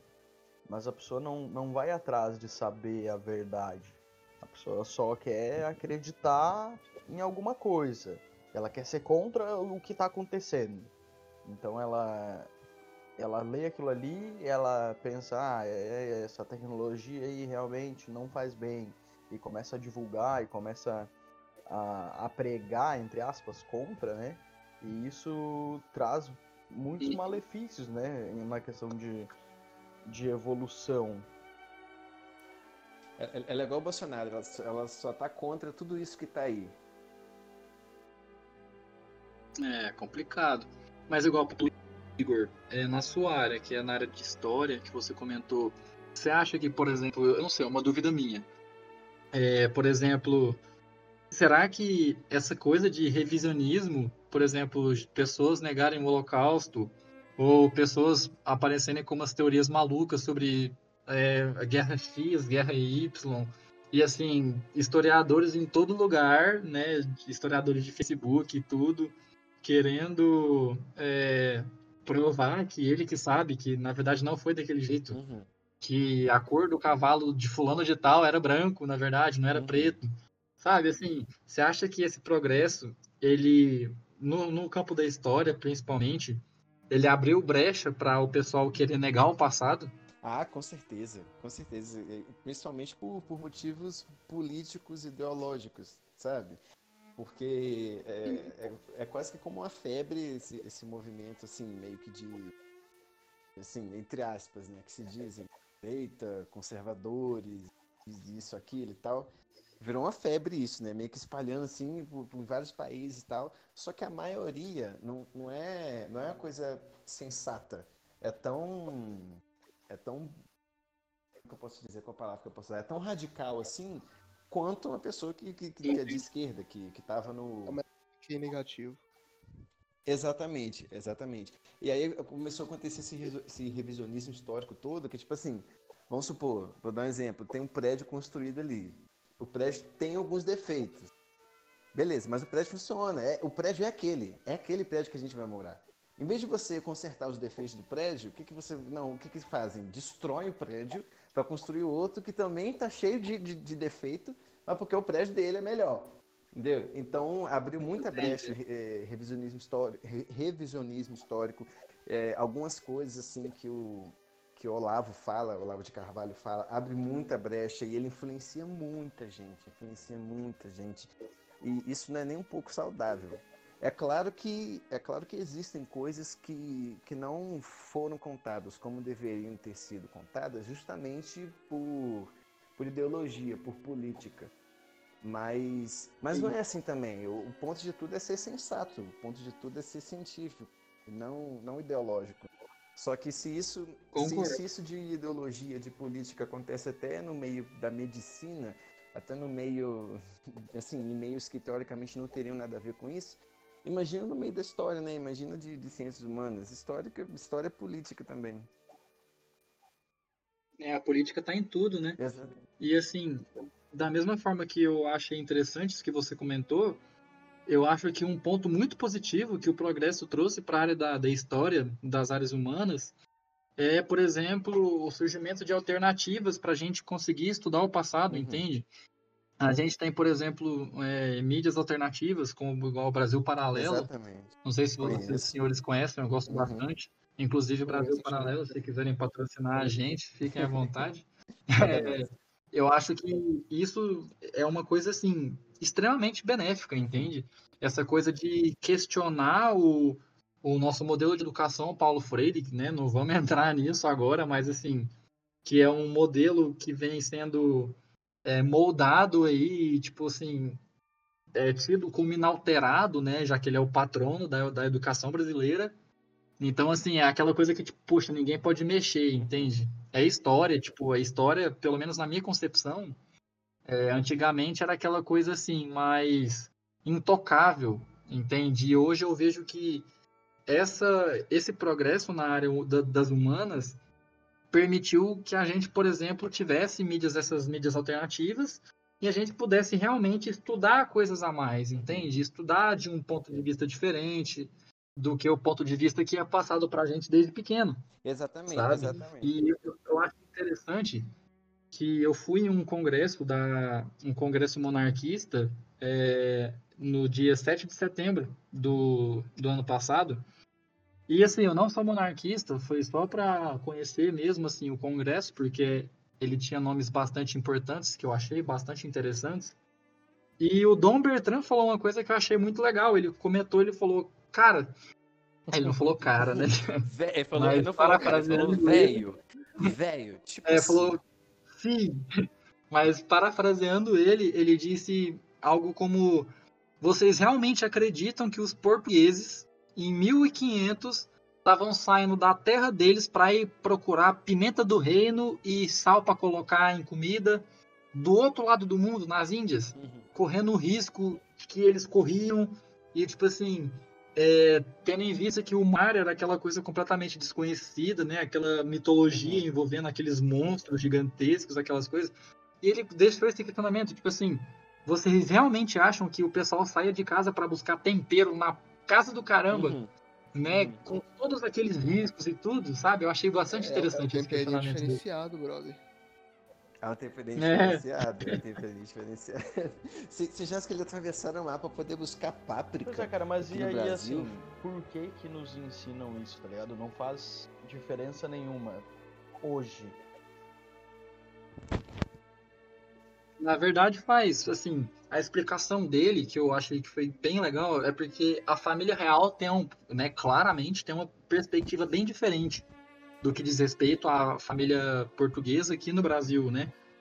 E aí eles têm, eles explicaram pra gente sobre o Dom Bertrand falou isso, que quando ele era criança, o avô dele, né, falava pra ele, contava pra ele a história de que no Brasil o, o Brasil era uma terra prometida, falando religiosamente, né? Até que ele mostrou pra gente uns documentos assim que eu fiquei abismado, tipo, eu fiquei de cara. A gente tem aquela teoria, né, que o Brasil não foi descoberto coisa nenhuma, que já sabiam dele e tudo.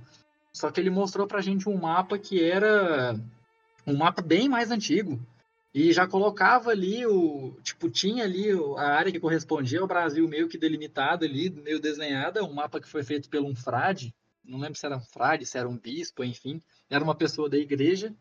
E o nome que ele deu para aquela área que estava ali era. é, é, foi uma palavra que, né, que deu origem ao nome de Brasil, mas é uma palavra que remonta a algo meio que sagrado, entendeu? A algo meio que. é, mais religioso, entendeu? Então, tipo assim, eu achei muito eu bacana alguma essa assim. ideia. Eu achei muito legal, porque, tipo assim, pra mim isso faz muito mais sentido, sabe? Tipo, cara, eu vou me lançar ao mar pra poder chegar na Terra Prometida, entende? Pra poder fazer o meu destino como homem. Do que, poxa, eu vou ir pra lá só pra comer pimenta do reino, entende? Não, não é nem vou lá só pra comer pimenta no reino, não. É, eu vou pra um lugar, comer pimenta do reino, vou errar o caminho, entre aspas, acidentalmente, É. e vou parar nesse outro lado aqui. É, dessa parte de que foi Exatamente. por acaso. Fora os riscos acreditei, que isso né, cara? tinha, Como é né? que é por acaso? Não existe isso, cara. Eles falam que não, é por acaso, e eu não acredito. Tipo, Os caras vieram comer No, nos navios, nos navios a ideia de bomborda e estiborda é que, tipo, bomborda era o lado esquerdo do navio. Porque a terra ficava sempre pro lado esquerdo, entendeu? Por isso se chamava de bomborda. É, pra Sim. circunnavegar a África, era, era só você manter a terra a bomborda, mano. Como é que você perde um continente à esquerda do seu navio? O cara olhou pro lado e, ué, cadê? Ué, A sumiu. não ser que eles estavam muito drogadão de ópio. Foi os É. temperos diferenciados. Só pode. sabe? Não tem explicação para isso. E quando eu vejo, por exemplo, que essas inovações tecnológicas permitem que a gente possa olhar para trás e, e, e, nos permitir ver isso é muito interessante, sabe? Assim, não só na área da na minha área, né, da área da saúde, mas na própria área da história. A história ser contada diferente, tu pensa o quão, quantas coisas mais foram nos contadas que na verdade não são daquele jeito.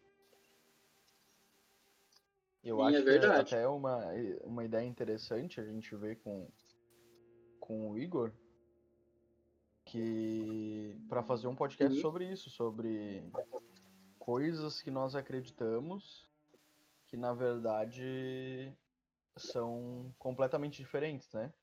Coisas que nos foram ensinadas. Sim. Ou coisas que foram manipuladas porque os detentores da verdade acharam que Exato. a massa não estava preparada para tal informação. É, tem aquela é, aquela frase clássica, né, que o pessoal fala que a história ela é feita é, a história na verdade ela é escrita por quem ganhou, né? Assim, ela é feita por quem saiu vitorioso. Exato, a história é Então, tudo que a os gente olhos tem do conquistador. É, exatamente. Assim, esse é um ponto de vista meio positivista, meio marxista, mas faz um pouco de sentido.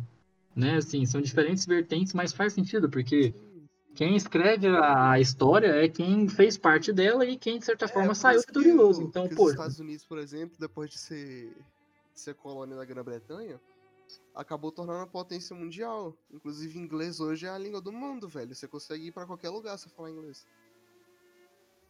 Mesmo com os Sim. problemas, mesmo com todos os problemas sociais que os Estados Unidos têm atualmente. Sim, aí tu imagina como seria a história do Brasil se fosse contada da- do ponto de vista dos índios, né? Como seria diferente.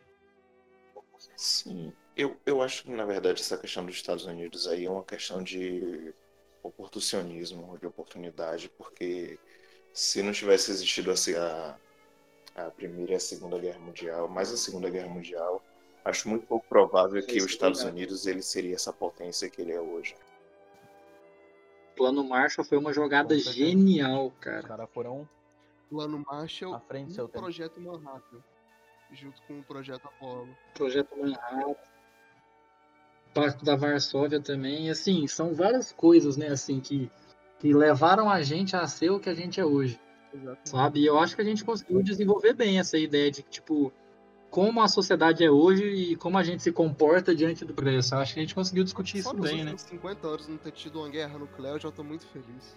Pegando o ponto do projeto Manhattan e trazendo um pouco mais para a questão da tecnologia em si, caras, o ser humano conseguiu descobrir como dividir o núcleo de um átomo, criando uma energia discutivelmente limpa, apesar de é, criar lixo, essas coisas, mas não emite nenhum tipo de gás de efeito estufa, entre outras coisas que faz ele de uma energia limpa. Sim, a poluição é só local. Ele conseguiu usar isso pra guerra, cara. Santos Dumont estudou pra caramba, conseguiu fazer um uma, um aparato mecânico que consegui, conseguia voar. E os caras pegaram isso e usaram pra guerra, velho. É assim que nosso cérebro funciona, mano. Tudo que a gente vê, que a gente pega na mão, que a gente pensa, a gente pensa necessariamente de uma maneira de transformar aquilo em uma arma. Como é que eu vou matar alguém Coisa usando do isso seu aqui? Einstein. Exatamente. Na medicina mesmo, o Mônio- mesmo pode falar. Existem tantos avanços que as, as vacinas, por exemplo, que são as responsáveis por hoje a gente não ter é, grandes surtos de, por exemplo, rubéola, poliomielite, sarampo, essas coisas. Mas a criatura vai, o quê? Comer placenta, velho. Por exemplo, eu tô A pensando. desgraçada vai comer placenta. Eu tô A pensando agora. desgraçada vai comer placenta. Como é que posso fazer Muito pra bom, matar alguém com esse podcast aqui, né? Vamos transformar tudo Vamos achar um jeito. É só Vamos achar um jeito. Mente capto pra ouvir aí, ele vai ficar doido e vai explodir Assim, a cabeça. placenta, que legal. Nossa, como é que eu posso matar alguém com Vou isso? enforcar o Mone. Comendo. Ah, se a mulher que faz o parto de Lotus vê isso, ela enforca o Mone cordão umbilical. que ela é antivacina, não tomou vacina, Vocês todos serão cancelados pelas feministas do Ô, Twitter, porra. tá? Tô sabendo disso. Mano, mas é a regra. Não duvide da estupidez da capacidade do ser humano de transformar qualquer coisa em arma. Ou qualquer coisa em textão no Facebook. Não O, funciona. É, Exatamente. faz sentido. eu tava refletindo aqui uma questão, uma pergunta pro, pro, pro Mônio e pro Igor. O que é que vocês acham se hoje estourasse um surto, digamos assim, que voltasse a peste negra, estourasse um surto, por exemplo, na Índia, que tem uma insalubridade muito O grande? melhor com cenário seria morrer todo mundo. Eu, eu concordo.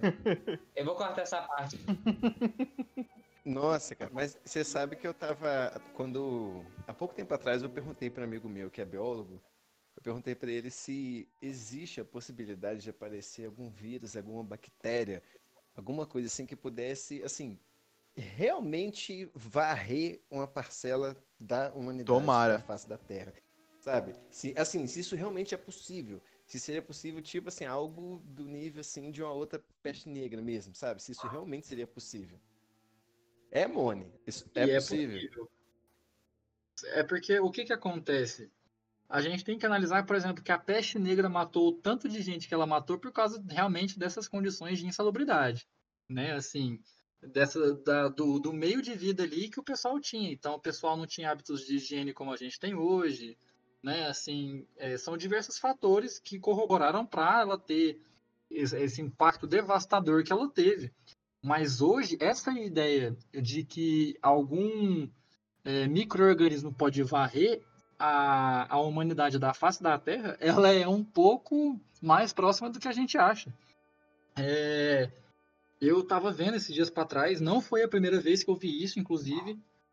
É, primeiro eu vi de um paciente na Inglaterra, de um, não sei o nome do paciente, né, não divulgou, enfim. Era um exame, um exame bacteriológico que a gente faz quando, por exemplo, vamos supor que o Igor está doente. Então a gente vai lá, faz um exame de uma bacterioscopia e aí a gente vai ver, a gente vai testar os antibióticos que a gente tem, desde os mais brandos até os mais potentes, para ver se aquele antibiótico, para ver se aquele antibiótico vai fazer, é, vai ter um impacto naquela bactéria ou não. E aí era a foto de um teste bacteriológico de um paciente que a bactéria que ele tinha era simplesmente resistente a todos os antibióticos que a gente tem é sabe? E isso é a chamada superbactéria, né, que o pessoal fala.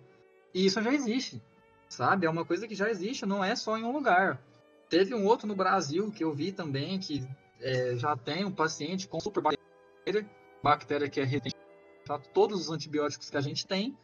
E isso é muito complicado, porque isso acontece por quê? Primeiro que hoje qualquer coisinha que acontece, o médico sai dando antibiótico né? Você fala que tá com dor de garganta porque você dormiu com o ar-condicionado ligado, o médico fala, não, azitromicina, é, penicilina, sabe? Já sai dando antibiótico a rodo. E segundo, que essas instituições de que controlam, vamos falar assim, as instituições de vigilância farmacêutica é muito ferrado, cara.